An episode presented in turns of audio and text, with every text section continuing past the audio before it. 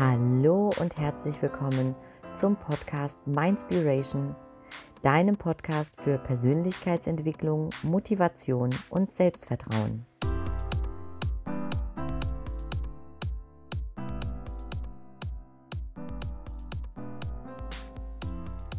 Schön, dass du heute das neunte Türchen des Mindspiration Adventskalenders öffnest. Ich möchte heute mit dir den zweiten Schritt teilen, wie du erfolgreich dein Leben in die Hand nimmst. Der zweite Erfolgsschritt lautet, welches Ziel hast du eigentlich im Leben? Es ist ja so, stell dir mal vor, du sitzt in deinem Auto und du möchtest gerne eine Reise unternehmen. Und zwar möchtest du beispielsweise von Frankfurt nach Berlin fahren. Dann hast du in deinem Auto ein Navigationsgerät. Und Fakt ist, du musst natürlich das Ziel ganz genau kennen, in diesem Fall Berlin. Und sonst kommst du ja gar nicht an. Und genauso ist es auch im Leben. Umso genauer ein Ziel definiert ist, umso sicherer wirst du dort auch ankommen. Aber leider haben ganz, ganz viele Menschen gar kein Ziel vor Augen. Umso wichtiger ist es aber, dass du dein Ziel ganz genau kennst. Und Du musst auch anfangs nicht den ganzen Weg sehen. Wichtig ist, dass du die nächsten Schritte erstmal siehst. Im Auto, wenn du jetzt äh, abends von Frankfurt nach Berlin fährst, siehst du ja auch nicht die ganze Strecke, sondern du siehst auch immer nur die nächsten Meter. Du kannst aber trotzdem die ganze Strecke machen. Und damit du deinem Ziel näher kommst, möchte ich gerne jetzt eine ganz, ganz wichtige Frage mit dir teilen, die ich dich bitte zu beantworten. Die Frage lautet, was würde ich tun, wenn Geld im Leben keine Rolle spielen würde?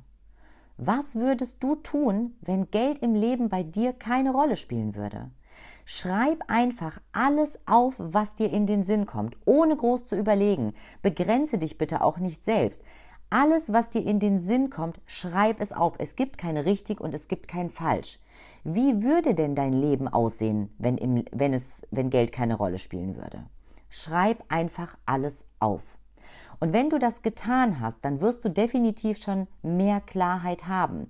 Im zweiten Schritt kannst du dann aus diesen Gedanken, die du dir aufgeschrieben hast, ein Vision Board erstellen. Also aus den Bildern, die da in deinem Kopf entstanden sind. Diese Bilder nimmst du, suchst sie dir raus aus dem Internet, aus Zeitschriften, aus Magazinen, wo auch immer du sie hernimmst und bastelst dir damit eine eigene Collage, damit du wirklich auch deine Träume visuell immer vor Augen hast. Wenn du das getan hast, dann musst du dein großes Ziel, was sich herauskristallisiert hat, runterbrechen in kleinere Ziele, in Unterziele. Also zum Beispiel, wenn bei dir herausgekommen ist, dass du gerne irgendwann finanziell frei sein möchtest, dann schreib dir doch mal auf, welchen Betrag würdest du denn gerne verdienen? Welcher Betrag wäre richtig toll? Und der erste Betrag, der dir in den Sinn kommt, den schreibst du auf.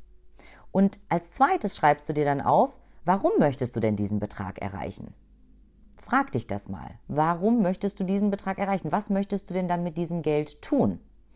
Und die dritte Frage lautet dann, wie viel Zeit bist du bereit pro Woche für dieses Ziel zu investieren?